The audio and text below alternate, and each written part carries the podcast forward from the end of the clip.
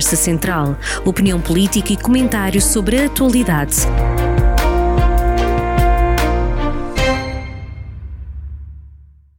Bem-vindos a mais uma Conversa Central esta semana com António Leitão Amaro e vamos começar por falar eh, precisamente no PSD. Candidatura de Montenegro, de, a candidatura de Montenegro ao, ao partido é já uma realidade? Bom dia, olá a todos, olá Sandra. Um, realidade não é porque as eleições ainda não foram marcadas, serão aparentemente na, no início da próxima semana e não há nenhum, nenhuma candidatura apresentada. Uh, dito isto, um, olhando ao, às possibilidades, às manifestações de interesse, um, às qualidades das várias, das várias personalidades um, ehm, do PSD, eu, eu, diria que uh, Luís Montenegro é um dos poucos que reúne condições, uh, me parecem muito boas para poder não apenas ser presidente do PSD, mas sobretudo liderar uma certa regeneração uh, um, mais do que um refrescamento, diria quase que uma refundação do, do PSD. Um, nesta fase, o, o, o Luís, em tendo interesse e em tendo disponibilidade, em manifestando essa vontade, eu creio que seria um, um, excelente, um excelente candidato. Não seria o único com, capacidade, com, com mas seria um, um excelente candidato. Conheço bem o Luís, tem imenso uh, um, talento, um, capacidade de visão sobre, sobre o país, capacidade de compreender um, as necessidades quer do país, quer do partido num momento como este, seguramente fazer o que o PSD não fez durante, durante os últimos anos, que foi ser alternativa e construir uma alternativa ao Partido Socialista, não apenas fazendo oposição, mas também fazendo construção. Um, portanto, uh, creio que no início da próxima semana se abre o processo de um, eleição do novo líder. Agradecemos, seguramente, a Rui Rio fez o melhor que soube. Como eu disse, aliás, na última campanha, na última campanha interna, na última eleição interna, o melhor de Rui Rio, sendo estimável e, e, e, digno do nosso agradecimento e do nosso reconhecimento, é uma boa pessoa que fez um esforço. O melhor de Rui Rio não era suficiente para dar aos portugueses a alternativa que precisavam. Agora um, é um momento de uma nova escolha, mas eu queria também dizer, uh, sem prejuízo, achar que um nome como, como o Luís Montenegro é, é, excelente, mas é um dos vários quadros muito bons do PSD, quer dizer, há vários outros, um, não quero dizer que sejam para serem candidatos agora, mas que têm qualidades extraordinárias, vejo o, o Miguel Pagás Maduro, o Carlos, o Carlos Moedas, um, entre tantos outros, podíamos continuar a desfilar, homens e mulheres, mas um, o, o, vamos ver quais é que se apresentam e depois os militantes escolherão. O que é importante também dizer é que o que falta e que o PST precisa de fazer não é apenas e sobretudo mudar da pessoa A para a pessoa B. Faz muita diferença, porque Rui Rio cometeu de facto alguns erros muito uh, sérios uh, na gestão do seu papel. E como disse, acho que aquela incapacidade de ser alternativa, ser oposição, mas depois também ser uma construção de um projeto diferente, acho que, que, é, o, que é o mais gritante. O PSD perdeu um, essa capacidade de agregar uma grande parte da população, que na verdade não estava especialmente satisfeita com, com a governação socialista e a governação das esquerdas. O PS preciso fazer mais, precisa fazer eh, outras mudanças e, espero que seja esse o momento uh, e que o, novo líder faça essas transformações de substância, de posicionamento um, ehm, e, sobretudo, e o resumo disto tudo é o que interessa, voltar a ser aquela referência que os mais velhos confiam, não apenas para cuidar das suas poupanças ao longo da vida, uh, da, e as proteger e as respeitar, o, o, seu, o seu acesso à saúde que está tão posto em causa, portanto, preocupações fundamentais dos mais velhos, que se preocupam com a preservação e a garantia de condições com que, com que foram construindo ao longo da vida, mas também dos mais novos, uh, dos empresários, das pessoas com uma vontade de transformar e de inovar, de serem dinâmicas, de empreender, de investir, que estão afogadas com, com uma, uma governação que é, sobretudo, pôr Estado e impostos em cima de tudo, uh, socialista,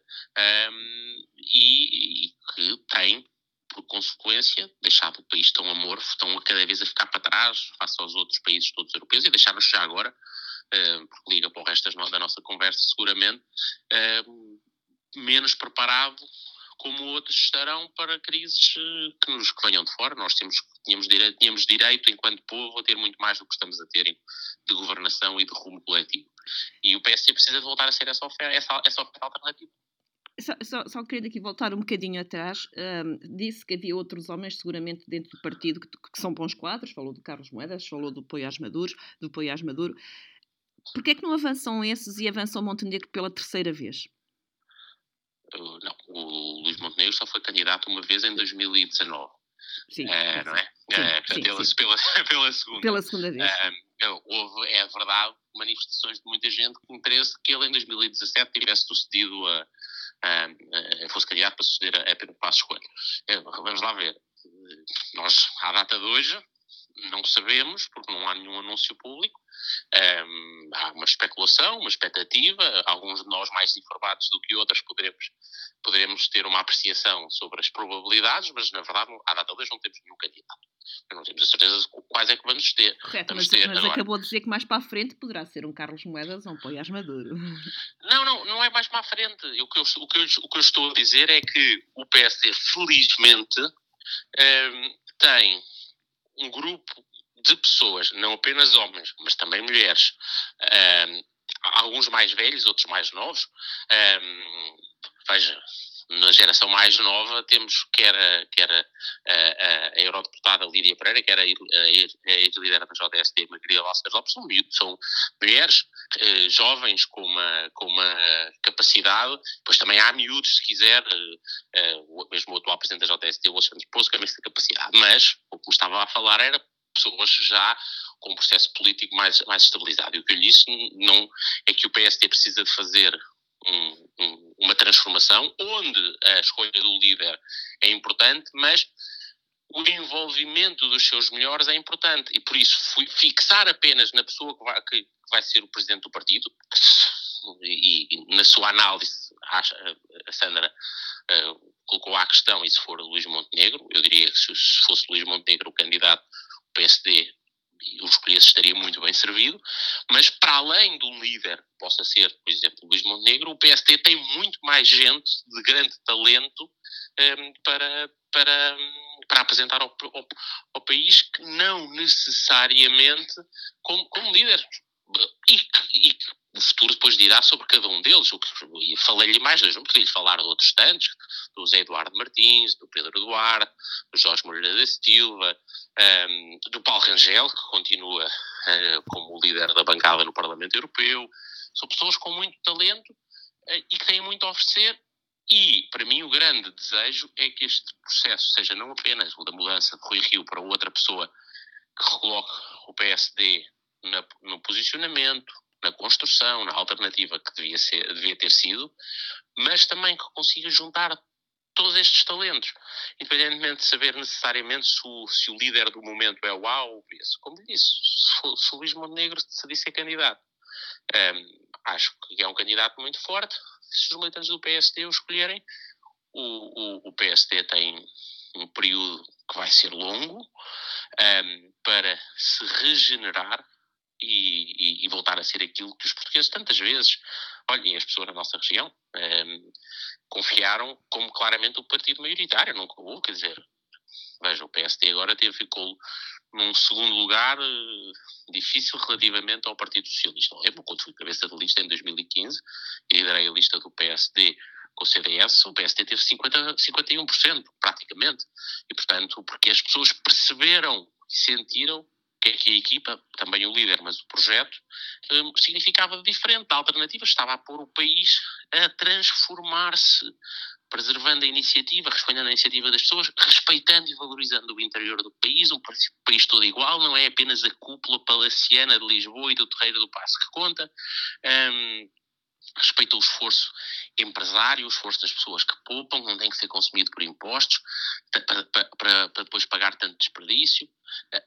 Ao mesmo tempo tem sempre uma consciência social, sempre foi essa marca, reformismo com uma dimensão social do PSD. E eu acho que isso faz-se com uh, rostos, várias pessoas novas que não, não têm estado envolvidas, mas também muitos, muitas pessoas que têm, que têm experiência. O Luís Montenegro será seguramente um, um quadro excepcional, e se for ele o líder, o partido estará a dar um, uma boa aposta para o país. Há outras pessoas, contudo, também que poderão servir numa qualidade ou outra o país eh, de forma, de forma muito, e através do PSD, de forma muito capaz. Sinceramente, acho que esta escolha é muito mais do que a escolha do líder. Nós temos muito a, a tendência de, de, tornar estas eleições, as eleições internas dos partidos, como uma espécie de, um, de uma competição desportiva. O que interessa é ver quem é que é o primeiro, quem é que chega lá e ganha, e ganha a taça. Ora, o projeto dos partidos não é esse, eles não existem desde logo para se controlarem a si próprios e se elegerem os seus próprios líderes internos e a sua missão não, não acaba aí, começa nesse, nesse momento de saber o que é que a partir da sua ação, da sua existência, dos seus quadros, dos seus autarcas, dos seus militantes, dos simpatizantes, as pessoas que querem colaborar, constrói de propostas transformadoras. Ora, uma região como a nossa, não apenas o país, mas uma região como a nossa tem uma necessidade extraordinária, porque nós, sendo uma região um, com muitas uh, empresas, trabalhadores e empresários um, que são dinâmicos, uh, que querem arriscar, empreender, exportar, crescer, têm estado a ser arrastados para baixo por um, por um governo socialista centralista que esquece e, que nos torna tudo mais difícil. E não acha que também os dirigentes locais do PSD, entretanto, desapareceram? É que não se, não se tem visto nada. O, vamos lá ver. Os partidos têm. Também não temos governo, é uma verdade, mas não devia não, haver claro. uma ação mais, mais fincada no terreno, por exemplo? Criar já caminho? Repare, eu, eu ainda ontem um, estive um, em Tondela, na, Assembleia Municipal de Tondela, em, em, em, ação autárquica com vários outros autárquicos e com muitos do PSD, e sei que uh, há muito, dezenas e dezenas, eu diria mais de uma centena de autarcas são por isso dirigentes locais do PSD no terreno a agir. O que está a falar é da atividade partidária. A atividade partidária, como lhe digo, tem duas, tem, sobretudo nos partidos hoje, tem relação com duas esferas de poder, ou o poder autárquico ou o poder nacional. O poder nacional está parado, porque o partido da oposição trabalha através do Parlamento. Hoje os deputados na Assembleia da República não têm forma verdadeiramente visível, não podem desprimir a, a sua intervenção, porque, na verdade, por uma série de erros de, de, de processo eleitoral, estamos parados, suspensos, à espera que, que, é, que, é, que o processo democrático e, e, e de fiscalização da ação do governo seja retomado. Um, e o que não apaga o facto do PSD também estar a fazer um trabalho de rearrumação. Ainda esta semana teve, teve uma reunião interna profunda de, de análise do, do, processo, do processo eleitoral, um, ponderação de caminhos para o futuro, erros que têm que ser corrigidos e forma como, como, tornar o partido outra vez o, o, um, um partido, o partido vencedor, não apenas um partido que é que tem mais uma expressão eleitoral autárquica maior, que tem as maiores vitórias históricas e uma afinidade maior com a população, mas também uma sustentada liderança eleição após eleição. Portanto, esse caminho está, está a ser feito. Agora, há momentos de visibilidade diferentes. Neste momento, a visibilidade das nossas ações ao nível local, passa muito pelo trabalho nas autarquias e há muita coisa que está a ser feita em várias das nossas câmaras, incluindo aquelas, como sabe, que o PSD recuperou, porque o último resultado autárquico foi um resultado positivo para o PSD no Distrito de Viseu, eh, porque ganhou mais câmaras do que tinha, dando oportunidades novas às populações. Um, olha, desde logo, por exemplo, Oliveira de Frades, Lamego, para dar dois exemplos, uh, nelas, de, de, câmaras onde tem agora uma nova oportunidade de desenvolvimento. Pronto, estamos a fazer isso e o, na, o trabalho para a política nacional quando o, o, Parlamento voltar a funcionar, haverá, haverá expressão pública. Portanto, estamos a, a reorganizar-nos internamente. Muito bem, enquanto, enquanto não há governo, enquanto o PSD se rejuvenesce, o Bloco de Esquerda prepara despedimentos, fecho de sedes, agrupamentos distritais, uh, porque, porque, caiu para metade uh, os votos nas últimas eleições. Isto de um partido de esquerda preparar despedimentos, já há aqui qualquer coisa que não está, não está bem, não? É, se calhar é o choque com a realidade, não é? é e afinal a retórica bloquista uh, socialista, uh, afinal é, uma, é um, uma soma de palavras bonitas, mas que, depois duram enquanto as condições, ou se quiser, o dinheiro dos outros, usando e adaptando a frase de, Thatcher, existe. É, é uma história, lembra-se, bem parecida com a de, do, do, mais, se quiser, esquerdista dos ministros do governo socialista, Pedro Nuno Santos, que também prometia fazer tudo, fazia tremer as pernas aos alemães, eh, protegeria tudo e mais alguma coisa porque o, a reforma laboral era um papão da direita e essas coisas todas. Chegou, chegou à TAP, fez receita clássica socialista, milhares de milhões de euros de dinheiro dos contribuintes para um buraco sem fundo, uma empresa pública, buraco sem fundo, e a seguir descobriu a triste, a triste e a difícil realidade que quando não há recursos as instituições têm que se reorganizar. E então na TAP cortaram salários, um, uh, eh, despediram pessoas, portanto, a austeridade a um nível que eu não sei que setores do Estado e que outras empresas é que tiveram nas, na última mais de uma década. E, portanto, o, o Bloco de Esquerda a despedir os seus trabalhadores. Um, um ministro socialista a despedir uh, massivamente e a cortar salários de trabalhadores de uma empresa pública. Quando a realidade uh, aperta, é simplesmente uma confrontação com a realidade. Houve momentos como depois da última bancarrota socialista em 2011, que deixaram a outros fazer a tarefa difícil e depois tentaram dizer que, era, que tinha sido uma opção deles. Quando, lembra-se perfeitamente, quer dizer, o processo difícil de reajustamento entre 2011 e 2013 foi basicamente implementar um acordo com a Troika, uh, assinado pelo Partido Socialista. Agora, o Pedro Nuno Santos é a, é a troika da TAP uh, e o Bloco de Esquerda é a sua tro própria troika implementarem a austeridade quando confrontados com as dificuldades da, da escassez de recursos. Eh, eh, e há aqui uma polémica que não se pode passar ao, lado da deputada bloquista Mariana Mortágua, que acumulou o salário no Parlamento com, um, com a remuneração enquanto comentadora televisiva. Um, repare, um, eu conheço, conheço essa situação bem na medida em que eu, durante um, uma parte do meu mandato parlamentar, também tinha uma posição residente numa televisão, uh, a dada altura, no mesmo painel que muitas pessoas se lembrarão, uhum. com, com, com Mariana Mortágua, até João Galamba e, e o Miguel Morgado e o Adolfo Pesquita Nunes, e, e eu não estava em exclusividade, eliminei a exclusividade e, portanto, eu não, não quero fazer, sinceramente, juízes de valor sobre sabia, se não sabia, a gravidade do erro, o lapso, uh, as pessoas são humanas, um, e, e, e, quem, sou, quem sou eu para estar a julgar se a pessoa quis, quis se apropriar de coisas dos outros ou não? Sei uma coisa: é que não se pode ter dois pesos e duas medidas.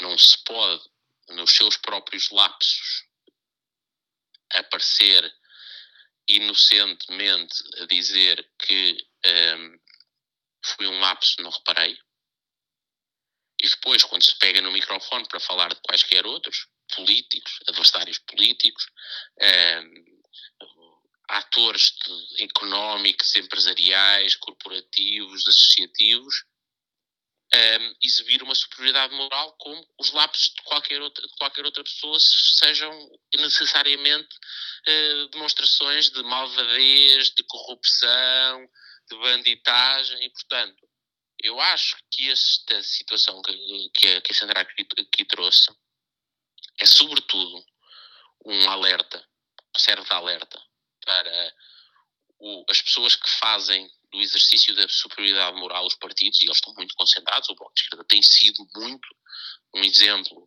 dessa maneira de estar a fingir que são que são uh, impolutos e que todos os outros, os, os adversários, são, são uh, tudo do pior, uh, quando uh, a falha é uh, uma, uma, característica humana, a imperfeição é, é, é uma, um, um, aspecto da nossa natureza que é, que é um, impossível de ultrapassar e, portanto, o Bloco de Esquerda não é a primeira vez que, que, que tem problemas com esta, com esta de inconsistência. Toda a gente se lembra do, do tema de roubos, fazia uma grande campanha a dizer que um, a habitação, eram todos especuladores, estavam a dar cabo do mercado, e depois o principal variador na principal Câmara do país que tinha a matéria da habitação ou relacionada com isso era, pelos vistos, que havia na, na definição deles de especulador, mas na fase inicial diziam não, Ele estava a ser apenas simplesmente um empresário prudente. Portanto, se forem do Bloco de Esquerda, tudo o que fazem é, é, é feito com uma boa intenção e os lapsos são lapsos perfeitamente desculpáveis. Se qualquer outro são indesculpáveis. Repare, eu não estou a fazer o exercício ao Bloco de Esquerda que é tornem este lapso indesculpável. Não é nada disso. Estou a dizer o contrário nesta perspectiva, que é um, tenhamos todos uh, uh, mais humildade humana na, no julgamento dos atores. Claro, as pessoas devem ser responsabilizadas pelos erros que são seus, ou aqueles que se, são de quem deles dependem, seguramente, uh, mas um, deixemos e os partidos, isto acho que é uma, uma lição para, para, para, o Bloco de Esquerda, sobretudo, e acho que esta indignação que de alguma forma tem, tem sido expressa por, em vários meios de comunicação social, em redes sociais, sobre este facto, tem sobretudo que ver mais do que a importância do lapso, que pode ser perfeitamente um lapso um, involuntário. Não estou que não, não, como digo, não quero julgar isso, nem vou julgar. Uh, acho que é uma reação para relativamente a um partido, a um grupo e a pessoas que têm feito da maneira de estar na política um exercício de superioridade moral. Tudo o que se passa com os próprios é seguramente um, bem intencionado, tudo o que se passa com os outros é diabolizado um, e mal intencionado. E o mundo não é assim.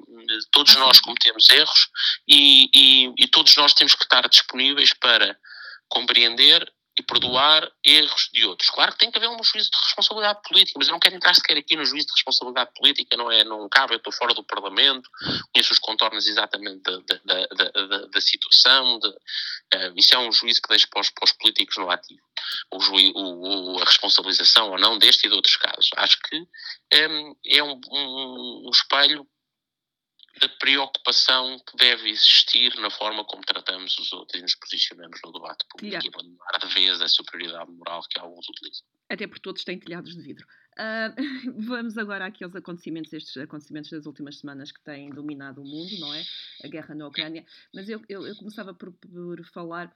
Ontem, uh, em Versalhes, houve, houve, um, houve uma reunião com, com vários líderes um, e foi dado um passo para a, para a eurointegração da Ucrânia. Uh, isto é uma boa notícia ou é aqui um espicaçar ainda mais de um problema que pode vir a ser maior com a Rússia?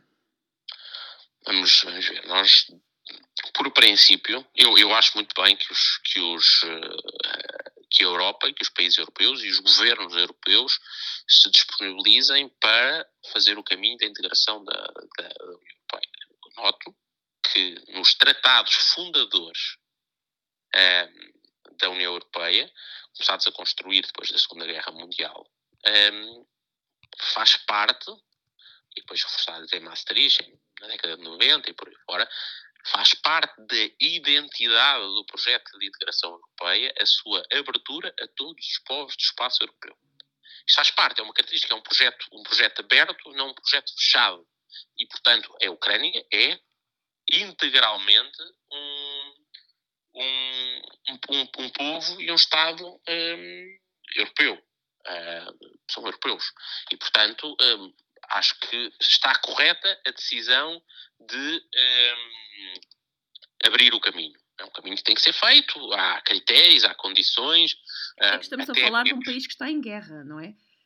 É claro, eu, já, eu não quero fugir à sua, à sua pergunta, mas quero, queria pronunciar primeiro sobre a questão substantiva. Uh, a União Europeia uh, deve abrir a porta à, à, à Ucrânia, a Ucrânia tem condições uh, ou, ou deve-se permitir que faça o caminho para ter condições para integrar a União Europeia?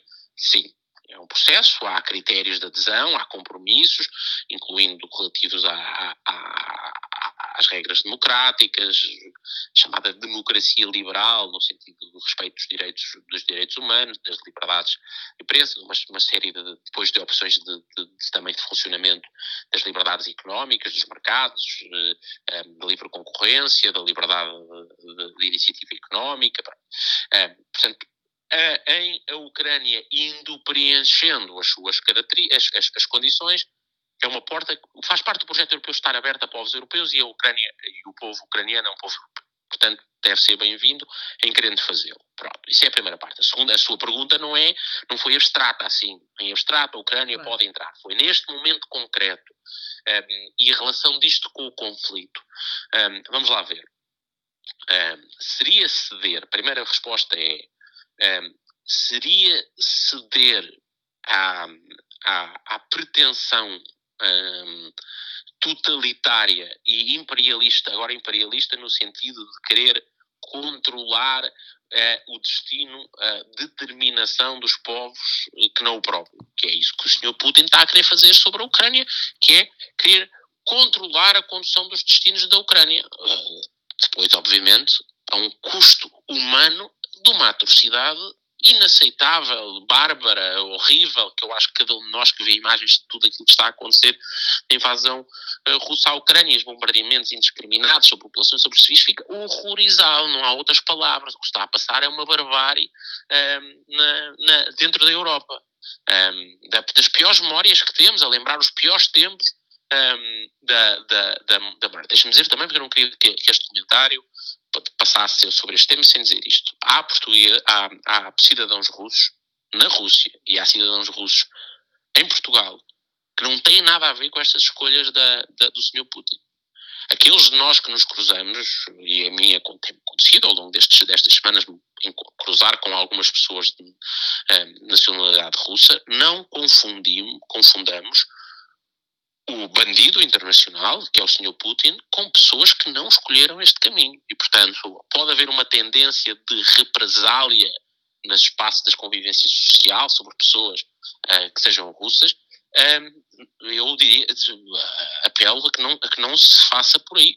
Isto é um exercício diferente do tema das sanções que tem outra justificação e outro enquadramento sobre o povo e, e sobre o, que, e que tem consequências indiretas sobre o povo, mas também tem consequências indiretas sobre nós, porque as sanções que estamos a aplicar uh, também têm um efeito, se quiser, de boomerang, parte das sanções depois se repercutem e nós já estamos a pagar parte desse preço, não é?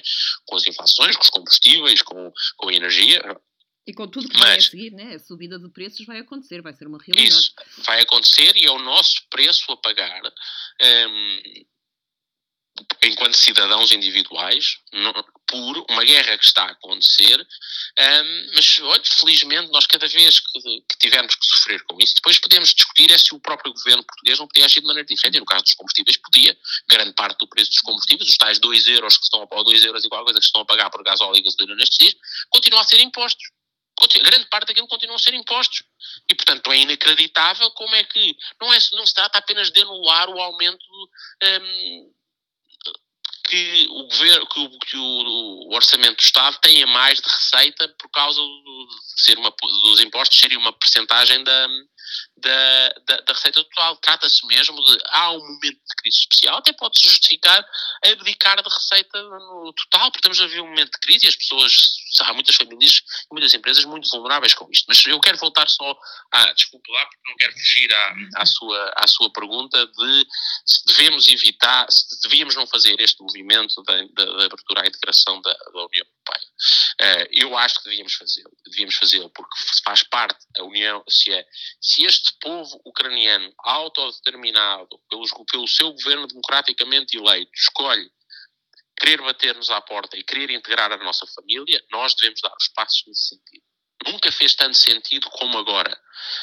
Um, claro que o processo tem que ser gerido na sua implementação para não ser uma escalada um, de, de, de, do conflito uh, de forma completamente descontrolada. E pelo que eu percebi das declarações uh, e, do, e, do, comunicado da, da, da Cimeira Europeia, é isso que, que vai ser feito.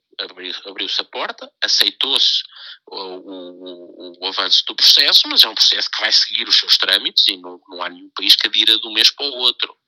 E nós esperamos, rezamos, aqueles de nós que são carentes, para que este conflito um, uh, se resolva muito antes deste processo, desse processo estar terminado. E, portanto, nós não podemos ceder à chantagem, ao controlo, à tentativa imperialista de dominação de um outro povo, à barbárie do Sr. Putin. A Ucrânia tem direito a existir, tem direito a ter a sua escolha, o seu posicionamento na história. É claro que devemos ser feitos, devemos fazer tal como o tema da NATO. Um, embora a NATO tenha aí uma lógica, não tenha a mesma vocação de abrangência para toda a Europa que, que tem, que tem a, a, União Europeia. Mas temos que implementar as coisas com, e o processo com a cautela para não escalar o conflito, mas não é razão para fechar a porta. Muito bem, Dr. Leitão Amaro, obrigado por mais uma conversa central. Prometemos voltar daqui a três semanas. Conversa Central. Opinião política e comentários sobre a atualidade.